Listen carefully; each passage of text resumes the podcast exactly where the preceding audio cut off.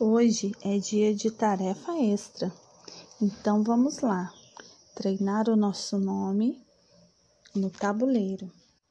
Lembrando que agora vamos escrever o nosso nome ou nome composto com mais o primeiro sobrenome.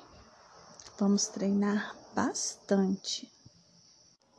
Lembrando de consultar a listagem de nomes e observar a letra bastão que está no último slide.